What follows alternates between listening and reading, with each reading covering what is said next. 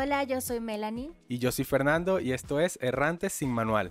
Un podcast en el que entrevistamos a inmigrantes y escuchamos sus historias de todo lo que han aprendido desde el primer día en que pusieron un pie en esa nueva ciudad. Y en este episodio viajamos hasta la ciudad de Lima para saber y escuchar todas las anécdotas y experiencias que tiene para contarnos Freidel.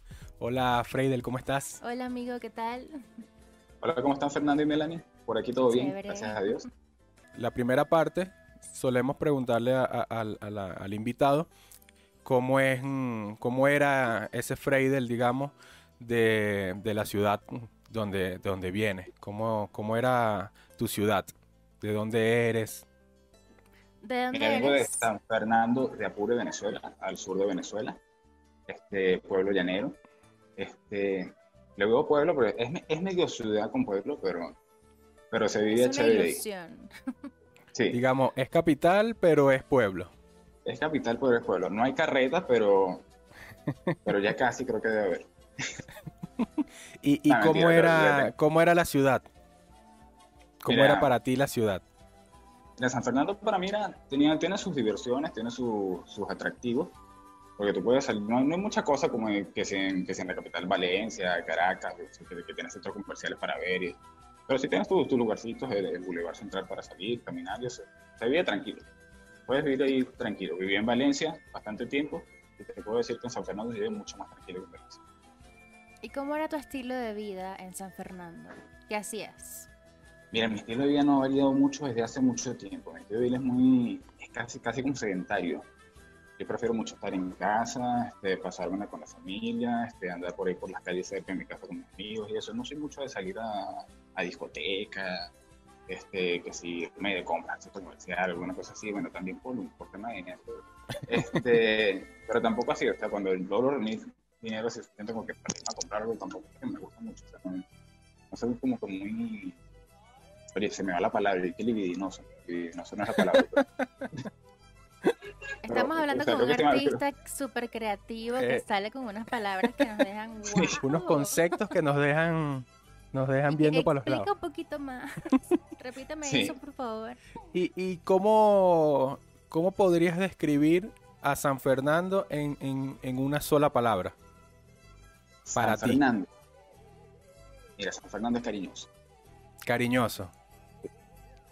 Ok. La palabra ¿Por qué? ¿Por qué esa palabra? Porque fue la primera que se te ocurrió. Por la gente. No sé si es toda la gente del llano, pero la gente del llano te, te abraza, te acoge sientes el cariño. Por eso digo, por esa experiencia que tuve, que viví siete años en Valencia, cuando yo llegué a Valencia todo el mundo es frío, así casi que ni te saludan, ni hola, ¿cómo estás? Se te cayó la maleta y ni, te ayudan a que te la levanten. En San Fernando tú llegas a San Fernando y tienes 100.000 personas que te quieren ayudar a hacer lo que sea. Qué, qué bien. Y si tuvieses, si tuvieses la oportunidad de ir mañana para tu ciudad o tu pueblito, ¿Quién es esa persona que tiene que estar ahí para que tu viaje valga la pena? Que si no viste a esa persona, no fuiste a San Fernando. Mira, creo que no es una sola persona. Muchas personas que si no las veo en mi viaje a San Fernando es, es chino. Obviamente tengo personas que todavía están allá de mi familia. Por ejemplo, si voy a, San Fernando y no veo a mi hermano Fidel, o sea, ¿para qué fui a San Fernando? Este, está mi suegra que le agarró mucho cariño, su esposo, su familia, toda la familia de Erika, en esa calle que viví, en el tiempo que vivimos ahí, le agarré mucho cariño. Este, y a toda mi familia también por parte de, mamá y de papá. O sea, si no veo a mi familia en San Fernando básicamente completa, o sea, que tú vas a Entonces me quedo aquí para que tengo a, mi core family. Y, y... ¿Y cuál dirías que es una comida, un postre o una bebida sin los cuales tu pueblito ya no es tu pueblito. Coño, una buena cachapa con cochino frito, sí, pero. por supuesto, por supuesto, con su buen quesito, mantequilla. y. No, hay de hoy. Las he podido hacer acá, pero no hay cómo comer allá hoy. Claro, porque son varios varias cosas que, que, faltan ahí, ¿no? Desde el, cuantas diferencias. Sí, desde el, desde el maíz, digamos. Exacto hasta, hasta bueno, hasta la, preparación en familia, ¿no? Que, que, también es bastante típico. Sí lo he podido medio lograr acá con, con nuestra familia, por ejemplo, acá acabo de ser con una, una, prima, de hecho, gracias a ella fue la, a la que llegué hasta acá, hasta Lima, fue un gran favor con muchas cosas. Este, y ella, como a la semana, como al mes que llegamos hasta aquí, como llegué para acá, y ella sabe que yo sé hacer ella, ella no sabe cocinar mucho. Este, se compró un molino, molino que consigue, aquí no se consigue mucho en el mercado. Lo, lo compró en un mercadito de esos donde venden cualquier vaina por ahí, un mercado popular. Bueno, vaina así como el cementerio, pero de comida.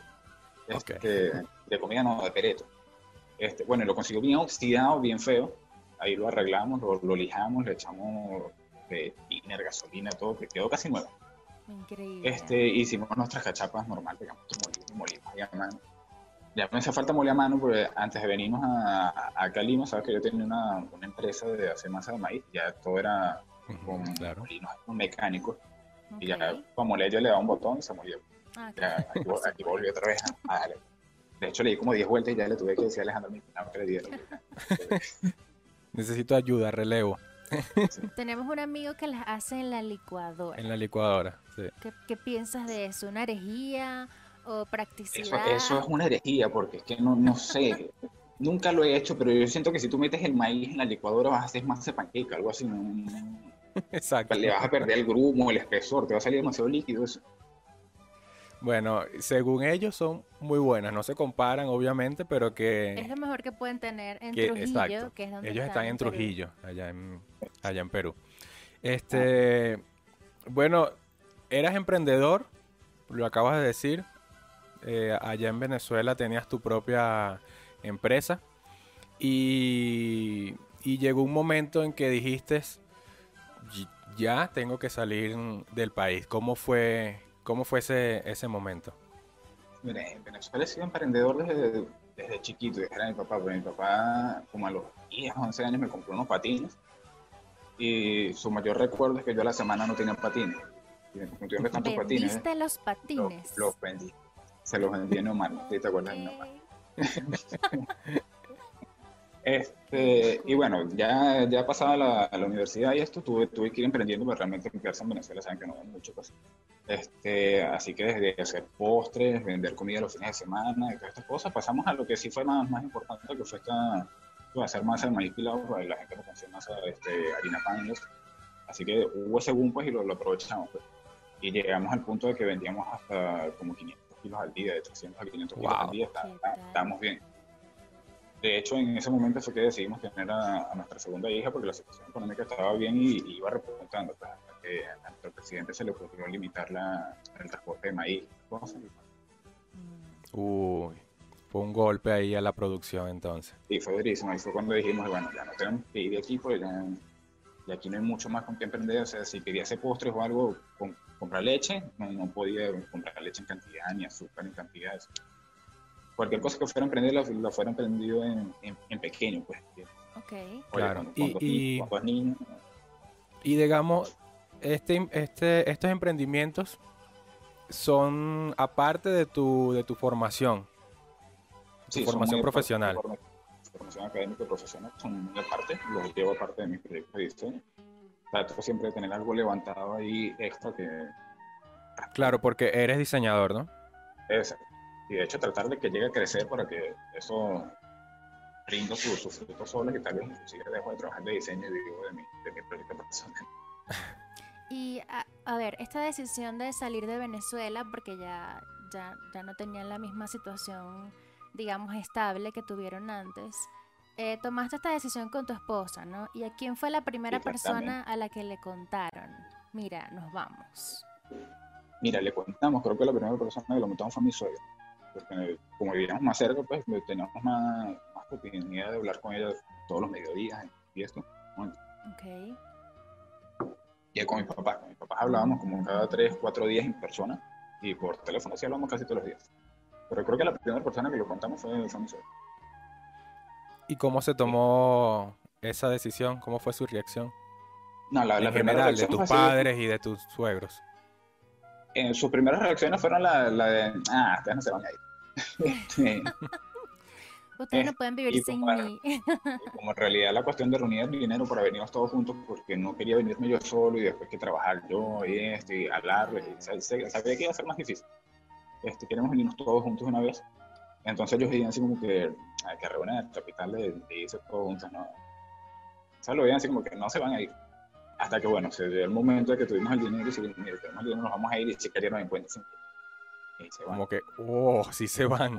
Y se van los cuatro. Era verdad la cosa. Sí.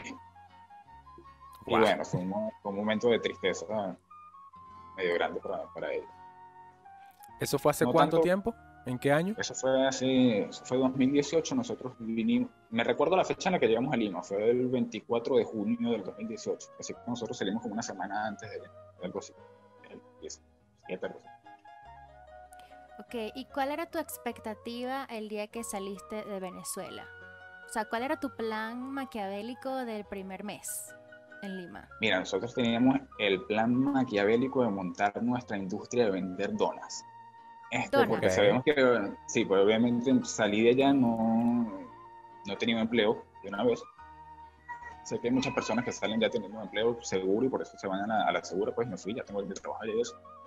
Nosotros nos vinimos con, sí, con un respaldo de como 500 dólares para llegar aquí y sobrevivir ese mes. Y con eso, ver qué hacíamos. Pues. O sea, mientras conseguimos un empleo o algo, ver qué hacíamos. Y bueno, realmente llegamos, hicimos nuestras donas salimos el primer día y vendimos una dona. Este, sí. Este, al siguiente día vendimos como una dona y está funcionando. Este, ¿Y cuántas tenían disponibles esos dos primeros días? Mire, tenemos, salí con 60 porque obviamente no quiero hacer tantas como para, para tampoco como para que se me quedaran guardadas y bueno, 60 debe ser fácil venderlas. Pues. Porque obviamente estaba vendiendo ambulantes. Pues. También, o sea, el feeling de comprarle un ambulante tampoco es mucho este, pero bueno, al siguiente venimos este, ahí dijimos, oye, esto o, sigue avanzando así lento y estoy perdiendo material o vemos qué hacemos. Ahí empezamos a buscar trabajo full, le pusimos más ganas a buscar empleo. Y gracias a Dios a la semana tenemos empleo. Mi esposa, yo y mi cuñado también tenemos seguro. Quiero, quiero regresar un poquito más a, a ese momento cuando, cuando salieron del, del país. ¿Cómo fue, cómo fue ese, proceso con, unos, con los niños, sobre todo porque no estás tú solo, no estás con tu esposa, sino que estás con dos niños? Eh, ¿cómo, fue, ¿Cómo fue ese viaje? ¿Cómo fue todo ese proceso? Mire, todo el proceso de migración comenzó como en diciembre del 2017. Ahí comenzó de verdad la, la seguridad que nos íbamos, pues porque como te digo, el capital completo de venirnos los cuatro, cinco, de hecho, o sea, porque sabíamos que no podíamos venirnos solo porque si él y yo íbamos a conseguir trabajo, necesitamos a alguien que estuviera con los niños. O por lo menos que dos trabajaran, pues, o sea, si era mi cuñado que conseguía trabajo primero y yo, Erika se quedaba con los niños, alguien se quedaba con ellos. Claro. Este, así que teníamos que ir más de nosotros Así que de una vez le dijimos a nuestro cuñado que se iba a venir con nosotros, pero que estuviera consciente de que si él, si él era el que no conseguía trabajo, él iba a ser niñero. Ok. Este, bueno, pero la cosa fue que el capital no fue así como que lo reunimos porque fuimos haciendo trabajo o algo así. Fue una cuestión de talento y suerte porque creo que lo sabes, fue un concurso que me gané en, Talent House este, de un póster que hice para, para Huawei para la promoción del Mate 10, ya como por de 40, Este, y fueron dos mil dólares que llegaron así de, solo golpe y la alegría que sentí cuando me dijeron que ganaste dos mil dólares no, te la, no, te la, vas a imaginar. claro. ya, ya estábamos en además ya estábamos en ese plan de, de, nos queremos ir y de dónde va a salir tanta plata, porque en ese momento, o sea, dos mil dólares allá eran... Mm, ya todavía. sí. Todavía te puedes comprar un carro en Venezuela con dos mil dólares. Sí, todavía dos mil dólares en, Venezuela es complicado. Tengo una tía que se fue para Chile y vendió su casa en dos mil dólares. Sí. No, no me gana. El tío de Erika, que vivía como a cinco casas de nosotros, la vendió en 500. ¡Wow! 500 dólares una casa. Increíble. Este, bueno, entonces me ganó esto. Este, de diciembre, para que me, me integraran esos 2 mil dólares, pasaron como cuatro meses. De hecho, yo estaba nervioso y dije, me timaron aquí, aquí no me pagaron nada. este, Porque se supone que a los tres meses iban a ingresar el dinero y a los tres meses me dan un mensaje que seguía esperando. Mm. Que por, por X razón, no me acuerdo ya, que siguieron esperando y pasaron cinco meses, pasaron dos meses después de la fecha de que supuestamente iba a entrar la plata. Okay. Pero bueno, gracias a Dios en mayo llegó, llegaron los fondos para, para el viaje. Y ahí sí empezamos una planificación rapidito, porque dijimos, o sea, si nos quedamos aquí más tiempo con estos dinero, nos los vamos a empezar a comer. Se acaba ese dinero en segundos. Así que bueno, fue en, menos de dos meses ya, ya nos estábamos viendo. que planificamos irnos fue en autobús para poder irnos todos, porque obviamente, obviamente sacamos la cuenta en, en pasajes aéreos y no, bueno, habían dos cosas, en pasajes aéreos no, no llegábamos en, cuestiones económicas y tampoco el Saime nos iba a dejar ir en, en autobús, en, en avión, avión. porque, porque Mabel no tiene, no tiene pasaje. Ok, que es la menor, es tu niña menor. Sí, hicimos todo el trámite de pasaporte de Mabel y desde hace dos años y medio el pasaporte de Mabel todavía está en reconocimiento de vuelta. Wow. Todavía no le sale. Este, así que tuvimos que venirnos en autobús y arriesgarnos con la niña a pasarla ilegal por los tres países. ¿Y salieron por Arauca? No, salimos por Cúcuta. Por, Cúcuta. Ok. Esa frontera San Cristóbal eh, Ahí tuvimos que contratar a, a una conocida de, una tía de, Erika que hace estas cosas de gestión, de sacar gente del país, eh, cosas sin, documentos, por, por la niña. Este, y bueno, la cuestión fue pasar ese, el puente. Se pone un montón de gente. Yo, pensé que la cosa era, me disculpan la palabra, pensé que eso era mamadera de gallo. Eso fue en 2018. Fue en 2018. Eso es gente, pero gente saliendo del país. Te, aprietas así que no, no, no puedes. Así, eso, eso, fue lo que hizo fácil que pasaran a ver, pues, pues de, tanta gente que se iban Tanta gente que te iban a estar viendo. Sí, agarramos a la bebé, le pusimos una almohadita así para que no se viera y tal. Como nosotros sí cargamos pasaporte, pasamos a mostrar nuestro pasaporte y, y nadie, nadie le prestó atención a la bebé. Y ahí llegamos a, a Colombia. Y no sé si quieren que les eche todo el es medio, medio largo, pero en siete días de evento. Bueno, nos puedes dar un, Los highlights. Claro, exacto. Los episodios destacados. Claro, claro, porque yo... o sea, viajar con niños debe ser otro... otro siete días. Y siete días. Es, otro nivel. vacaciones, están emigrando. Exacto. Siete días los vamos a pasar... Bueno, fueron siete, pero fueron seis. Este, pero seis días encerrados en autobús y niños no van a aguantar. No se aguantan 30 minutos en un cuarto siete días sentados en autobús. Pero bueno, ahí fuimos. La primera cosa fue que compramos nuestro pasaje y esto, y nuestra primera anécdota ahí fue que en Cúcuta, como teníamos que esperar el autobús hasta las 12 de la noche, llegamos temprano, a las 10 y a las 12 iba a salir el autobús. Entonces dijimos, bueno, vamos a dar una vuelta por el centro de Cúcuta a, ver qué tal. Agarramos nuestro taxi, nos fuimos hasta, primera vez que pago 2 dólares en un taxi. Y bueno, claro. Este, salimos y llegando al centro comercial se, se me prendió la chispa y yo, ¡au! y a Erika con una cara de trauma así, y Erika se me quedó viendo, ¿qué pasó? En lo que nos bajamos al centro comercial, le dijo, suban ese otro taxi y nos vamos. Habíamos dejado los pasaportes en, en la maleta en, donde estábamos. Y justamente el taxi se paró y como dos carros delante había un convoy de, la Guardia Colombiana con un poco venezolanos metidos ahí sin documentos. Así que corre, corre, corre, corre, corre. Corre, corre las maletas agarramos el taxi, nos metimos otra vez y bueno, nos quedamos allá. Bueno, no vamos a conocer Cúcuta, nos quedamos aquí en este terminal esperando al autobús. Ya vamos a tener tiempo de conocer otras ciudades. Exacto. Llega el autobús y el autobús, la, la línea, el nombrecito se llama Subacho. Ok. Subacho. Este, y bueno, ahí sí ya, el viaje fue, fue, más plano, pues fue mucho tiempo metido en autobús, sentado, estoy entreteniendo a los niños con, con la tablet, contando cuentos, cosas, hasta que llegamos a, la frontera con Ecuador. la frontera con Ecuador fue otro chapucito, que a nosotros por cargarlo los, los dos niños nos fue más fácil el proceso de sellado este. Pero mi cuñado, como básicamente él andaba solo, o sea, no, no le queríamos tampoco así que prestar el niño y eso porque sí vimos bastante problemas con, con personas ahí que, que estaban el niño que se quedaba más rápido y entonces casi que se quedaban presos y esto fue lo normal. Tuvo que hacer cola desde las 5 de la tarde que llegamos ahí hasta las 11 de la mañana del día siguiente. Pasó la madrugada parado a menos 7 grados. Menos 7 grados, no, a 7 grados. Ok, que también. A 7 grados. También 7 grados es bastante frío. Y más una persona que viene de, un clima muy cálido. persona que viene de San Fernando, que lo más que llegó a sentir fue 18 con el aire acondicionado prendido. Exacto. Estarte a 7 y fue, fue difícil. O sea, mi puñado se la pasó feo en, ese día. Este, y ya, y, ya y, sí, el viaje fue más en autobús, tranquilo, llegamos a Lima, nos recibieron. Ahí llegan a Lima y te recibe quién, tu prima. Sí, mi prima. Este, nos recibe aquí en su casa, no nos pudo ir a buscar al terminal este, no tiene, no tiene automóvil, nada, nos da las indicaciones de cómo llegar. Este, fue el primer como que el robo que nos hicieron acá porque el taxi nos cobró 60 soles desde el terminal hasta acá.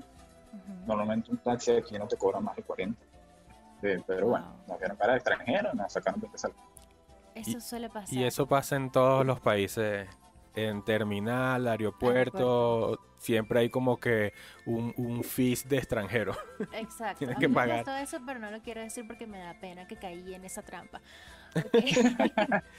sí. Eh, ¿Y cuál fue el primer, el primer choque cultural que, que, que, que tuviste en Lima?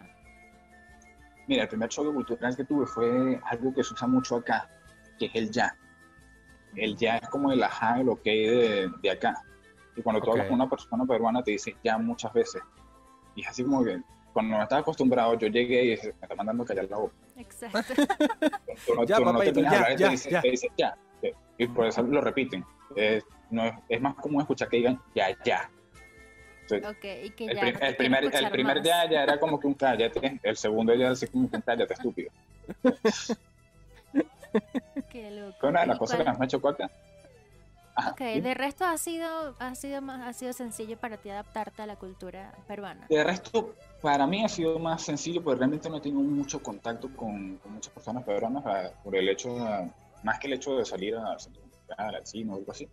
Pero desde que llegué mi contacto ha sido con, con bastantes venezolanos. Así que no, no, he tenido muchos choques, no me he tenido esos encontronazos cuando he escuchado que, que en todas las cosas. Realmente, o sea, si, si lo veo desde mi perspectiva, este, así como que más, normal, pues, más, más aceptivo con, con, nosotros. Ok, y, y nos estabas diciendo que, que los primeros días vendieron donas, eh, iban con, eso, con esos planes. Y luego de eso, sí como que, mira, tenemos que buscar algo que, que, nos genere un poco más. ¿Cómo fue ese proceso de conseguir ese, ese primer trabajo? Nada, ese proceso fue hacernos un perfil en, Indeed, creo que, es, creo que es el que más se usa, creo que fue por eso que, conseguí el trabajo. Este, el esposo de, de, mi prima también tenía un conocido que tiene una, empresa distribuidora de herramientas. Entonces hizo su, su movidita pues y logró conseguir el trabajo a Erika, que estaba buscando vendedora. Entonces Erika de comunicadora social pasó vendedora. Este, Y ella estuvo casi, casi un año, estuvo con él, más o menos. Este, yo mi perfil de lo subí, me tomé mi foto aquí y todo, subí mi perfil completo aquí normal. Subí mi portafolio como a la, a la semana, a los cinco días, algo así, me estuvieron llamando para, para un trabajo. Que fue, fue bastante suave esa, parte de conseguir trabajo. Este, aparte, para mí, mi prima tenía reservado también una, un familiar de, de su esposo, tiene una empresa de mantenimiento de, de empresas, hacen pintura, este, okay. mantienen edificios. Este, y lo tenía reservado básicamente para mí, pero entonces terminamos dándoselo a, mi cuñado, que mi cuñado no, no logró terminar su, carrera académica ya por, obviamente por la inmigración, ya estaba casi más de la mitad de la carrera, pero, o sea, o terminas y te quedas o, te vienes. Obviamente decidió venirse. Este, y él entonces tomó ese trabajo, pero dije, bueno, o sea, si yo tomo ese, me voy a ocupar ahí en algo que no, tampoco era mucha, mucha entrada económica y tal vez pierda la oportunidad de conseguir otra cosa. Entonces él tomó ese, yo me quedé esperando, Erika tomó la... Tú te quedaste de dinero, te tocó a ti quedarte de, de, dinero. Me tocó a ti quedarme de dinero como por tres días. Porque en lo, que, en, lo que me, en lo que me llamaron a mí, entonces obviamente la paga era más por, por el trabajo que iba a hacer yo que por el de Alejandro. Y daba cierto chance que, que Alejandro cuidara, por eso él los primeros meses se la vio, se la vio feo. Él trabajaba de madrugada. Esa empresa trabajaba de madrugada, de amanecida, de 11 de la noche a 6 de la mañana. Wow. Entonces, trabajaba de noche. Entonces, como ya yo había conseguido empleo, Eric había conseguido empleo, él tenía que... Le tocaba a él cuidar a los niños en, el día. En la mañana llegar, dormir como desde las 6 de la mañana hasta las 9 que yo me iba y levantarse a cuidar niños. Wow. Increíble. Y ahí tratar de medio dormir mientras los niños se quedaban y esas cosas. Y fueron un mes o casi dos meses más o menos que se las pasó fue hecho. Así que tenemos mucho que agradecerle. Ah, no, por supuesto, me imagino. ¿Y con qué emoción, tú que eres artista y, eres tan imaginativo, con qué emoción describirías ese primer mes en Perú? ¿O los primeros seis meses? Mira, los primeros meses fue así como que sentí libertad. libertad. Obviamente la, el concepto, ahí entendí el concepto de libertad financiera. obviamente con mis microemprendimientos en Venezuela, con mi trabajo de diseño y eso, si te soy sincero, si hacías 100 dólares al mes, eso era mucho. este, o sea, de pasar de 100 dólares al mes a hacer 340 yo, 300 Erika y como casi 200 Alejandro. O sea, que estábamos casi, casi mil dólares al mes, los tres en ese momento. Oye, respiro, porque poder salir al mercado y comprarte lo que te diera la gana. Aparte de que, obviamente, entrabas a un mercado aquí y había lo que te diera la gana, no como en Venezuela, ya que entrabas al mercado y si cargas las plata, no, no, hay, no hay nada que comprar. No había mucho. Ahorita ya hay más importaciones y cosas, pero en ese momento que yo estaba en Venezuela, entrabas al mercado y estaba así. Había tres cositas por aquí y tres, cosas por Sí. Así que bueno, creo que el concepto que le explicaría es como que libertad. O sea, me sentí libre. Llegar y ver otro mundo básicamente a, pocas horas de, distancia de nuestro país, digamos. Porque ya, ya en Cúcuta, o sea, en la frontera, ya es otro planeta. Otra realidad. Otra realidad totalmente distinta, sí. En, lo que, en, lo que pasamos a Cúcuta dijimos, oye, volvimos a Venezuela hace como 10 años. Claro. fue, fue de o sea, conseguir pañales en ese momento para, para Mabel, Mabel estaba pequeña en Venezuela era, era un trauma, o sea, tenía que conseguirlo con, con algún pachachero, llamar, llamar a alguien que me consiguiera un paquete de pañales, me era carísimo, este, o, ir y calar una cola, o conseguir ya uno o dos pañales, era feo conseguir pañales. Creo que fue una de las cosas que más, más nos dio, tenemos unos equipos que necesitan pañales, ¿vale? Claro, y, y, y, sobre todo por los niños, me imagino que, que lo habrán pensado, pues, que, que futuro le podían ofrecer unos niños en, esa lo situación. Que, en lo que llegamos a Cúcuta y entré, y había pañales por montones de ya. Eh, esto es lo que necesito. ya me puedo hasta quedar aquí viviendo en, este centro comercial, en este, este mercado. De hecho, hasta, lo pensamos. como, como, no conocíamos a nadie en Cúcuta, nos seguimos pues hasta donde conocíamos gente, pero uno siempre busca donde tiene gente conocida. Claro. Pero llegamos a pensar. Por tu prima, ¿no? Exacto. Este, porque si no, en lo que llegamos a ese pedacito del centro de Cúcuta, que lo vimos, Cúcuta, el centro es bonito. este, no, oye, no, pues, aquí en Cúcuta, hasta, me puse en ese rato, como estuvimos como 10 horas ahí esperando, me puse a buscar precios de alquileres, cosas. Y sale, sale rentable quedarse en Cúcuta. Sí, si alguien te preguntara hoy, ¿qué necesito para emigrar a Lima? ¿Qué sería lo clave que le dirías que tiene que saber antes de llegar? Este, mira, al día de hoy lo primero que necesita para Lima es ahora necesitamos visa de refugio. Así que que tramite su visa porque llegar acá indocumentado, entonces lo que vas a conseguir son, este, o sea, si ya tienes una carrera profesional, lo más que vas a poder conseguir son trabajos de, mesero, de ayudante de, de o sea, algo que tal vez no vaya con tu perfil académico, tal vez te sientas un poquito así como que vine a pasar trabajo. Así que elabórate primero tu perfil, o sea, elabórate tu, tu currículum bien hecho, por favor vente legal y realmente conseguir aquí trabajo no está, no está muy difícil. Si comparas el salario que vas a tener en Venezuela con el que vas a tener acá de base, obviamente va a ser muy grande. Pero eso sí, o sea, la, la, competitividad salarial aquí desde que llegaron, creo que, creo que fue eso, desde que llegaron muchos venezolanos, los salarios como que empezaron a bajar un poco porque las empresas tendían a pagarle mucho menos a, a venezolanos y entonces los salarios fueron bajando es una de las cosas que se quedan mucho los peruanos acá porque, o sea, como que le fuimos bajando el también económico un pelo. Okay. Este, y entonces, o sea, el salario tal vez no va a ser grande de, entrada, pero sí así puedes ir escalando. O sea, si, si, tienes ambición, puedes ir, puedes ir escalando. ¿Y qué es algo que definitivamente no deberían hacer? Que prohibido esto porque te va a ir mal. Mira, aquí en Perú, quejarse del trabajo. Mm. Aquí el peruano es muy, muy dedicado a su trabajo. De hecho, inclusive puedo llegar a decir que es esclavo de su trabajo, pero un, esclavo por, por, propia voluntad. Por voluntad, okay. Por voluntad propia. La, vida del peruano es el trabajo. Se levanta desde las 6 de la mañana hasta las 11 de la noche, trabajo, trabajo, trabajo, trabajo. Inclusive por encima de la familia. Wow. O sea que, si, tú no, no, puedes ir a, a, Perú pensando en que puedes estar Trabaja cuatro horas al día. Exacto, trabaja cuatro horas. Cuatro horas al día, no. Ah, bueno, ese es uno de los primeros choques aquí, pues cuando tú llegas aquí no me había enterado de eso. Vengo de Venezuela que el trabajo son ocho horas al día, hasta que trabajas doce. Lo primero que cuando me dijeron, vas 12 horas al día. Pero esto va difícil.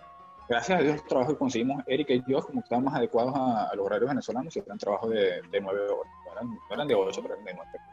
Okay. una, una, hora más. ¿Y ese horario de 12 también es para los gerentes? O sea, todo el mundo trabaja 12 horas. Este, Supervisores. no, mira, es como, un, es como una escala. O sea, ya cuando tú llegas a tu punto, ya hay tus ciertos trabajos que sí se apegan a tus 8 o 9 horas. Pero es como te digo, igual, o sea, su horario es que si de, de 8 a, a 5 de la tarde, pero igual se queda más, o sea, termina quedándose más. Eh, es así, lo digo por, por mi primer jefe, era eso era su propio emprendimiento, pues él sí tenía su, oficina de marketing propia. Básicamente, en realidad éramos un equipo de tres. En ese momento éramos él, su, su, enamorada, acá no se le dice novia, se dice enamorada. Mm. Ok. Este, eran como que ustedes dos. Ustedes dos tienen su agencia de marketing. Y empecé yo ustedes para, para trabajar, a trabajar para ustedes. Okay. obviamente no sé si era por el hecho de que como estaban comenzando ellos tenían que ponerle más, más fuerza, pues, pero el trabajo de Tony era, era largo, o sea, desde las 9 10 de la mañana que se despertaba hasta hasta donde llegara. ¿Y cómo se han adaptado a los niños? ¿Cómo ha sido la evolución de ellos? Ellos lograron adaptarse muy bien, gracias a Dios, porque cuando llegamos acá cerca hay una escuela pública, este, donde estaba la niña de, mi prima. Y obviamente habló con, con, su maestra, con su miss, acá, este, y con la directora. Sí, acá, acá, las maestras son miss. Ah, ok, señorita. sí, este, su Miss se llamaba Alicia, que era la, la Miss O sea que si alguien sale, este empieza a salir con una maestra, puede decir estoy saliendo con una Miss. Está saliendo con una Miss. Exacto. Así mismo es. Bueno, entonces el niño se integró a la, escuela rápidamente. Y bueno, él siempre empezó haciendo sus, sus amiguitos en la escuela y todo. Los niños creo que se adaptan más, más rápido a las cosas. Fue un poquito triste verlo preguntando por sus abuelos y eso, porque él se la pasaba mucho en la casa de su abuela. Pero bueno, poco a poco lo, lo, fue superando. Ya los veía llamadas por videollamada y eso, los saluda y eso. Sí, los primeros días fue un poco difícil. Con Mabel, bueno, Mabel era una, una bebé pequeña. Mabel básicamente creció acá. Eh, Mabel se adaptó acá. Eh, es, es, más peruana que venezolana ya, Mabel. Sí, Mabel no, no habla con acento peruano porque, porque obviamente se la pasa con nosotros, pero si no, ya, ya hablar así. Claro. Y, y hoy día, ¿cómo ha sido o cómo ha sido ese cambio de Freidel y de la familia desde, esos primeros meses hasta hoy día? Mira, hemos tenido una gran evolución. Nuestro proceso ha sido casi bendecido, gracias a Dios, este, porque nosotros llegamos acá este, como que en mala situación, básicamente. nuestra, nuestra prima nos ofreció acá una casa, pero en una casa de, de madera. Este, si ella escucha esto me va a decir estúpido, pero es básicamente lo que, lo, que, uno definiría ya como un rancho. Este, pues, uno está acostumbrado que en Venezuela todas las casas son de cemento y algo que no sea claro, de cemento. concreto y fuertes, casas fuertes. Exacto. Entonces una casa de madera, que es lo, es lo más, es más lo típico acá. Acá en Perú se acostumbra que compras tu terreno, montas tu casa de madera y en tu casita de madera estás ahí hasta que vas construyendo tu, mm. tu cuestión de cemento por lo menos así es para la clase media hacia abajo. Pues obviamente la clase media alta ya se compra su apartamento una vez ya. Este, pero cuando estás de ahí, de la media hacia abajo, eso es como que la norma, pues terreno, casa de madera, casa de concreto. Entonces nosotros llegamos a esta casa de madera que no era de ella, era de, una tía de, su esposo, que gracias a Dios tuvo la bondad de, cedernos esa casa. Ellos no viven aquí, viven, viven un poco más lejos. Y tienen ese terreno ahí por, bueno, por lo que tienen y necesitaban básicamente a alguien que se los cuidara. Y nosotros llegamos ahí a esta casita de madera que era un, monoplaza, un mono, mono hábitat, este, más o menos como de, no sé, 30 metros cuadrados, algo así. Ahí teníamos cama y teníamos cocina y teníamos la, cosa. Ahí había todo, pues en ese espacio. Y no teníamos que pagar. Y no teníamos que pagar alquiler. Obviamente eso nos ayudó muchísimo, porque no teníamos que pagar alquiler. este, eran como 400, 500 soles que nos estábamos ahorrando al mes ahí.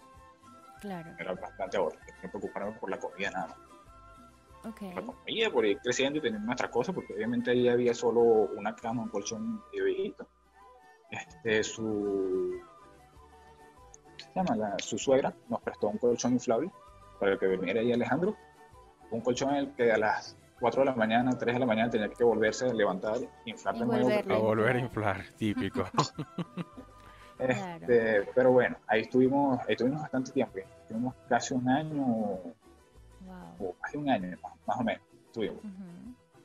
este, también por un poco ese miedo a, a, salirnos de ahí a un alquiler y que después, no sé, nos, fueran a, a votar alguno de los dos. Y, la pena de tener que decir, oye, ¿será que nos podemos regresar? ¿Podemos ir otra vez? Este, entonces no, no, quisimos salir de ahí hasta que estuviéramos totalmente seguros. Pues, la entrada económica que iban a dar para, para, salir a algo seguro. Y bueno, así como al año más o menos, nos mudamos cinco casas más adelante. Este, a pero una casa. Pero, pero una casa. Estaba, tenía la mitad en construcción porque aquí, aquí la mayoría de las casas permanecen en construcción. Construyen su primera planta y arriba construyen otra y arriba otra y arriba otra y casi siempre. Siempre están construyendo. Este, pero bueno, logramos quedarnos ahí, estuvimos como seis meses. Este, ah, bueno, pero eso fue parte de, creo que tendría que echarte el cuento, de, el cuento laboral. Eh, llegamos, cuando llegamos a esta casa de madera, que fue donde, donde conseguimos nuestro primer empleo, yo comencé a trabajar con Tony su agencia de marketing personal. Este, y ya como en, nosotros llegamos en junio, en diciembre ya yo estaba un poquito harto, pues, pues yo llegué y el trabajo empezó a hacerse como que más, más, más y más y más. Y ahí tuve que dar una, una pequeña mentira. Pues, porque realmente tampoco quería salir de, de malas con Toño, porque Toño y éramos muy buenos amigos, le, una persona demasiado buena. Así que le metí la mentira de que de como conseguí otro empleo, me estaban pagando tres veces más, para que me dejara ahí sin, sin, sin ningún rollo. Sin, problema. O darte un aumento de cuatro veces más. Ah, bueno. Exacto. Sabía que Poco probable. Pero lo que quería era irme de ahí sin, sin rollo, pues, y sin, sin, que tampoco estuviera insistente de que no sé, que se aumentaba 100 soles más o algo así, porque sabía que no iba a ser suficiente. Así que me lancé esa mentira, que me dio un poquito de, de tristeza y de pena, porque en, en, diciembre hasta me regaló una cesta navideña gigante, todo llena de y, y, en enero, yo, bueno, ya yo, ya, coño, yo estoy planificando dejarte de hacer un Guau. Pero bueno, así fue. Entonces, la cuestión crítica ahí fue que cuando yo llegué a, la casa esa noche, que le dije a Erika, mira, por fin renuncié, ya renuncié. A partir de ahorita cumplo este mes, ya, ya no tengo empleo. Y Erika me dijo, ah, a mí me renunciaron. ¡Wow! El mismo día que yo renuncié, a Erika la buscaron. ¡Wow! ok, ¿cómo digo esto ahí? Bueno, la cosa no nos pegó tanto porque ya yo tenía otro trabajo seguro, pues yo no, no, es que me lancé así como que me voy a desemplear Este, sino que acá, acá donde vivimos, este, es como un conjuntito cerrado, este, no es un conjunto high top, un conjunto, dijera, como, como cuando, cuando comencé a trabajar ahí, un día estaban construyendo la, terminando de construir la autopista, se acercó uno de los trabajadores y me dijo, oh, complejo clase Eso me quedó grabado. Primera vez que veo esto. sí. Bueno, aquí necesitaban vigilantes, pues, pues, la cosa que tiene dos, tiene dos entradas grandes y querían controlar más o menos la, la entrada, pues. Y por el mismo salario. perdón, allá le dicen vigilante también. No, acá le dicen guardián. Trabajabas en guardián. Aquí en Colombia es celador. Eh, entiendo guardián, pero no entiendo celador. Celador todavía no, lo entiendo. Tampoco lo he googleado, la verdad eres, muy celoso de tus cosas. Puede ser. Bueno, pero guardián tiene más sentido. Ok. Bueno, entonces por el mismo salario que yo estaba ganando en, en la agencia de marketing con Toño, donde ya casi sigue elevando el trabajo, pues ya me están empezando a un poco las cosas. Okay. Iban a pagar lo mismo por estar acá de guardián sentado. Eso sí, yo trabajaba con Toño nueve horas, aquí voy a trabajar 12. Mm. Pero eran 12 horas sentado, 12 pues, horas, porque acá no pasa nada y en tu casa, casi en tu casa. O sea, exacto. Casi, en mi casa. O sea, salía a las 7 de la mañana, caminaba 100 metros, me sentaba ahí y ya pasaba aquí sentado tranquilo, abriendo por toda la Y dije, me voy a tomar un descanso y pues vuelvo a practicar diseño y esto, porque ya el diseño en la agencia de marketing está haciendo un poquito rutinario, nada más que trabajar un poco para, para marcas que ya tenían su, modelo definido. Entonces, mm. tiene que hacer básicamente lo mismo todos los días. No tenía chance de crear nada nuevo. No, no mucho chance de crear algo nuevo. Este, pues, entonces, cuando te querías crear algo nuevo, entonces ya te pones la tranca de no, no, no, tampoco tanto. Este, Bueno, entonces ahí refrescó un poquito mi, mi diseño, pues, pues entre tantas cosas me da tiempo de ponerme a dibujar, de, ponerme, de llevarme la tabla y hacer algo en la tabla. Este, básicamente fueron como que mis vacaciones de cuatro meses. Qué genial, ok. Pero bueno, gracias a Dios entonces el golpe de que los dos quedamos sin empleo no, no, fue, no fue grave. Este, en ese tiempo también mi cuñado había conseguido trabajo en, un grifo, lo que llamamos bomba de gasolina, y aquí lo llama grifo. Mm. Ok, este, Y bueno, el trabajo en el grifo fue duro también. A este le, le, tocó duro. A él sí le desde tocó el principio. Desde el principio. Porque el trabajo en el grifo eran 12 horas, desde 8 de la noche hasta 8 de la mañana, hasta, ¿de qué digo? Desde 8 de la mañana hasta 8 de la noche. Ah, pero en lo que clavan las 8 de la noche te toca hacer el cuadre de cuentas y estas cosas y terminabas yéndote de ahí como a las 11 de la noche. O sea, trabajaba casi 16 horas. Wow. Rudo. ¿Y tú has notado algún cambio de actitud en ti o en tu familia desde que llegaron? ¿Ha cambiado algo en ustedes en temas de cómo enfrentar los retos? Eso sí, es tener una mentalidad mucho más positiva. Mientras estaba en Venezuela había mucho más el, el problema y ahora trato de ver mucho más la solución. Creo que, va más de la mano con el hecho de que sé que hay recursos económicos donde, buscarle soluciones. Pues. Y en Venezuela tal vez me, centraba más en el problema de que está el problema que hay que afrontar y también está el problema de conseguir recursos para, para esto.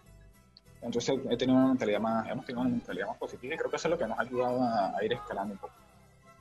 Eh, ¿Qué dirías o cuáles crees tú que serían tres claves para, para llegar a donde han llegado. O sea, que los hayan, que lo han ayudado, siguiendo ese, esa, esa misma línea pues, de pensamiento. Positivismo, perseverancia y buen comportamiento. O sea, tú te portas bien con la gente y la gente te, te lo Perseveras en lo que estás haciendo y lo vas a alcanzar.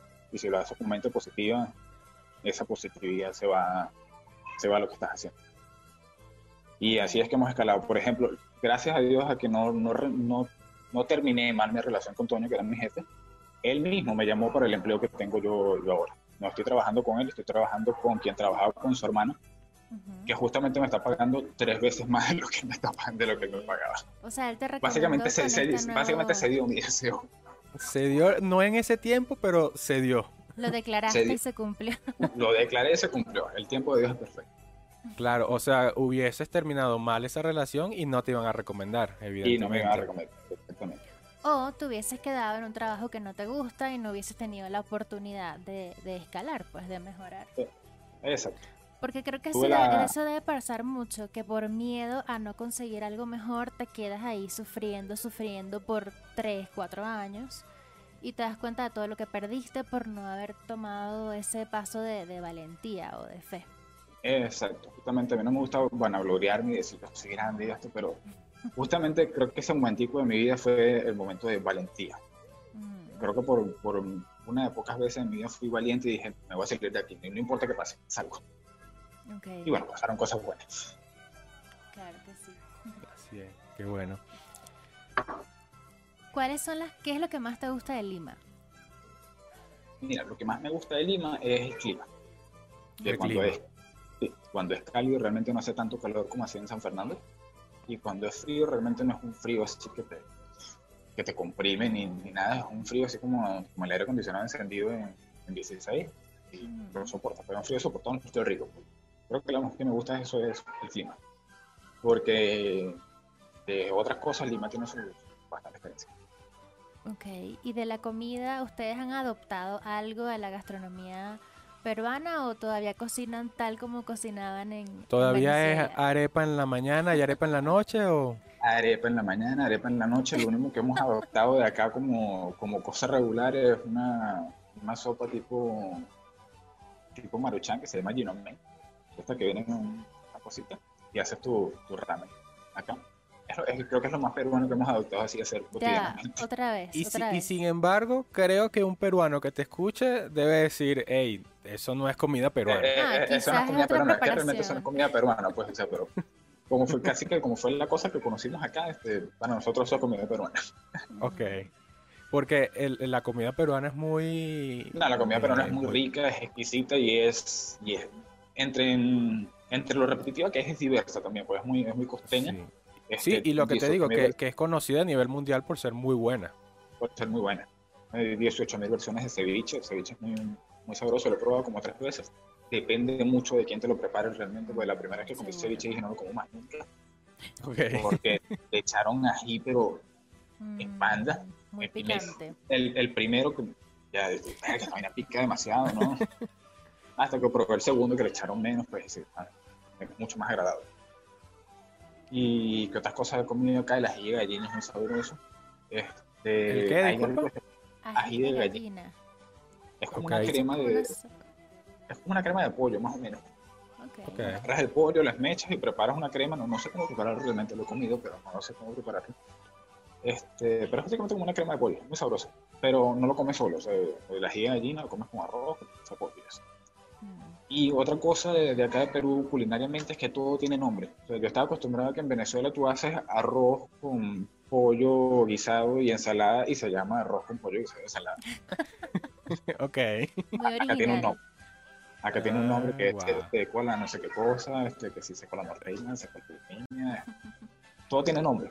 Eh, justamente cuando estaba de, vigilante tenía un vecino que siempre él comía este, hay una casa donde hacen comida a mediodía, yo siempre compraba, nunca cocinaba, compraba ahí.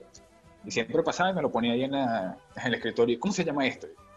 Mira, eso se llama pasta con carne y ensalada.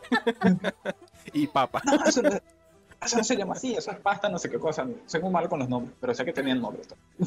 Creo que pabellón es el único plato que tiene nombre. Sí, tenemos que muy tiene pocos nombres. Tenemos muy pocos nombres. Pabellón, no se me ocurre otro. Y cachapa con cochino. Exacto, cachapa con cochino. Pero, es descriptivo, es la cachapa con cochino. Sí, tal cual. O, o me da una cachapa con queso. Exacto. Es que no, no lo había pensado, en verdad no lo había pensado. Pero, pero eso sí, aquí la cosa es muy, rica y muy, muy diversa. De hecho, tienen su, su, culinaria de selva, de la costa y de la sierra, son, son bastante distintos. Mm. Y tú estás mm, cerca de la playa, ¿no? Sí, estoy aquí como a 300 metros de la playa, más o menos. Ah, sí. ¿Qué, aquí qué, en la playa. ¿Qué diferencia hay con, con, playas que hayas conocido en Venezuela? Una diferencia extraordinaria. Pero ya, vamos a, ser, vamos a ser un poquito justos. Esa playa que te queda cerca de la casa, ¿es una playa para bañarse o para ver de lejitos? Este, no, es una playa para bañarse porque sí hay gente acá que se baña. Yo no me baño porque el agua es fría. el agua, me imagino súper fría. O sea, es que las playas de Venezuela son playas caribes, son playas cálidas. Las playas aquí son playas del Pacífico, aquí casi que tenés el iceberg al frente. Realmente es frío. De hecho, cuando nosotros llegamos aquí en invierno, mi papá me dijo, ni se te ocurre ir ahorita a la playa. Y yo dije, tengo que ser curioso, tengo que ir. No llegué a la playa. Como a 100 metros ya, ya la humedad se pone espesa, sientes que te falta la respiración y me regreso. Yo, soy asmático, entonces mm. ya, ya me he ido acostumbrando pues a la, humedad, pero en ese momento a, los 100 metros de la playa ya, ya la humedad era más o menos Pero sí es lindo tener el mar ahí cerca. Sí, porque tienes algo para dispersarte y por ejemplo nosotros somos una familia con niños, tenemos algo donde llevar a los niños ahí a que corran, okay. cerca del mar. Ellos y los niños sí se han metido en la playa. Ellos sí ya se acostumbraron al frío del agua y bueno, ya son más ya son más peruanos ya están más sí, ya son más peruanos. ¿cómo es el gentilicio de Lima? limero. Eh, limeño. Limeño son más limeños ya Sí. No, yo, no sé, de verdad no lo sé. Seguro, tiene dos años y todavía no sabe. Nosotros estamos en Bogotá, yo tengo un año y sé que el gentilicio aquí en Bogotá, es Rolo. Rolo. Sí, Rolo, ¿en serio? Sí, o sea, son bogotanos, pero eh, ellos se auto... O sea, el país... Como los paisas de Medellín y los rolos de, Exacto. Bogotá. Aquí en, en, Colombia a los bogotanos les dicen rolos. Como gochos en los Andes. Digamos como... Eh, exacto. Tú puedes ser merideño, pero eres gocho, digamos. Exacto. Ah, bien. Aquí el único término que conozco es a los que son como de, de la sierra allá del campo, le dicen cholo. Cholo. Cholo, ok. Es lo único que conozco así. Y que los cifrinos aquí no son cifrinos, sino pituco. Pituco. Pituco. Pituco. Qué risa. Aquí son gomelos. Aquí los cifrinos son gomelos. Demasiadas palabras raras y locas en el. Ese gomelito. Sí, sí, sí. Ese gomelito. Y estamos al lado. O sea, Colombia, Venezuela y, y las palabras que hemos escuchado aquí diferencia. Y eso que como tú no tenemos mucho contacto con locales, pero hemos aprendido un poquito en un año. Sí. Exacto. ¿Ustedes tienen planeado quedarse, quedarse en Lima? Sí, desde, desde hace como unos meses hemos, ya hemos planificado quedarnos acá, empezar a hacer más vida acá. Teníamos planificado dar el salto a Argentina, pero bueno, ya la economía ya también se está medio pidiendo pelo. Sí. Este, solo por el hecho de que estaban mis papás y mi hermano ya estamos pensando ir hasta allá, pero Mm, ¿por qué nos quedamos acá? Creo que mejor estamos acá, la economía peruana está más, más estable. Ya nos hemos acostumbrado a, a estar aquí. Así que simplemente creo que vamos a tratar de ir mejorando cada vez nuestra situación acá y nos quedamos. Exacto. Y, y, bueno, te voy a hacer una pregunta que creo que sé la respuesta. Pero si pudieses regresar el tiempo a hace un par de años, antes de salir de, de Venezuela, eh, ¿lo volverías a hacer? ¿Volverías a, a salir del país? Sí, lo volvería a hacer. Porque también en esos primeros meses estuve la cosa de si estos dos mil dólares los agarraba y los invertía acá, en, más bien nuestra vida acá. Ahora que lo veo desde en retrospectiva, eso, era mentira. O sea, estuviera ya pasando rancho. Sencillamente. Pero hubieses hecho algo diferente. Es decir, ok, hubies, volverías a migrar a Lima, pero en todo el proceso hasta hoy hubieses hecho algo distinto, una decisión diferente quizás. Mira, no, creo que todas las decisiones que hemos tomado nos han llevado a esta, a esta buena situación en la que estamos ahora, así que creo que no cambiaré ninguna. Tal vez por miedo a que si la cambio sea para mal. Cambie todo. Cambie todo, pero para mal. Ok. ¿Y, y qué consejo le darías a, a, a Frey del, del 2018 cuando iba saliendo del país? Si pudieses hablar con él hoy, por Zoom. Mira, hazlo, sé valiente y hazlo con, con valentía, sin, sin el temor con el que lo hiciste la primera vez, porque realmente venía, venía con Ok. salir de tu país, salir de la comodidad de, de tu familia, del apoyo que tienes allá. Este fue un proceso en el que realmente nos sentimos miedo el primer mes. Ya después nos fuimos adaptando porque gracias a Dios somos de adaptación rápida, pero fue un proceso de, de miedo. Así que Claro. básicamente le diría, abórdalo con valentía, échale bolas que, que va bien. Qué bien.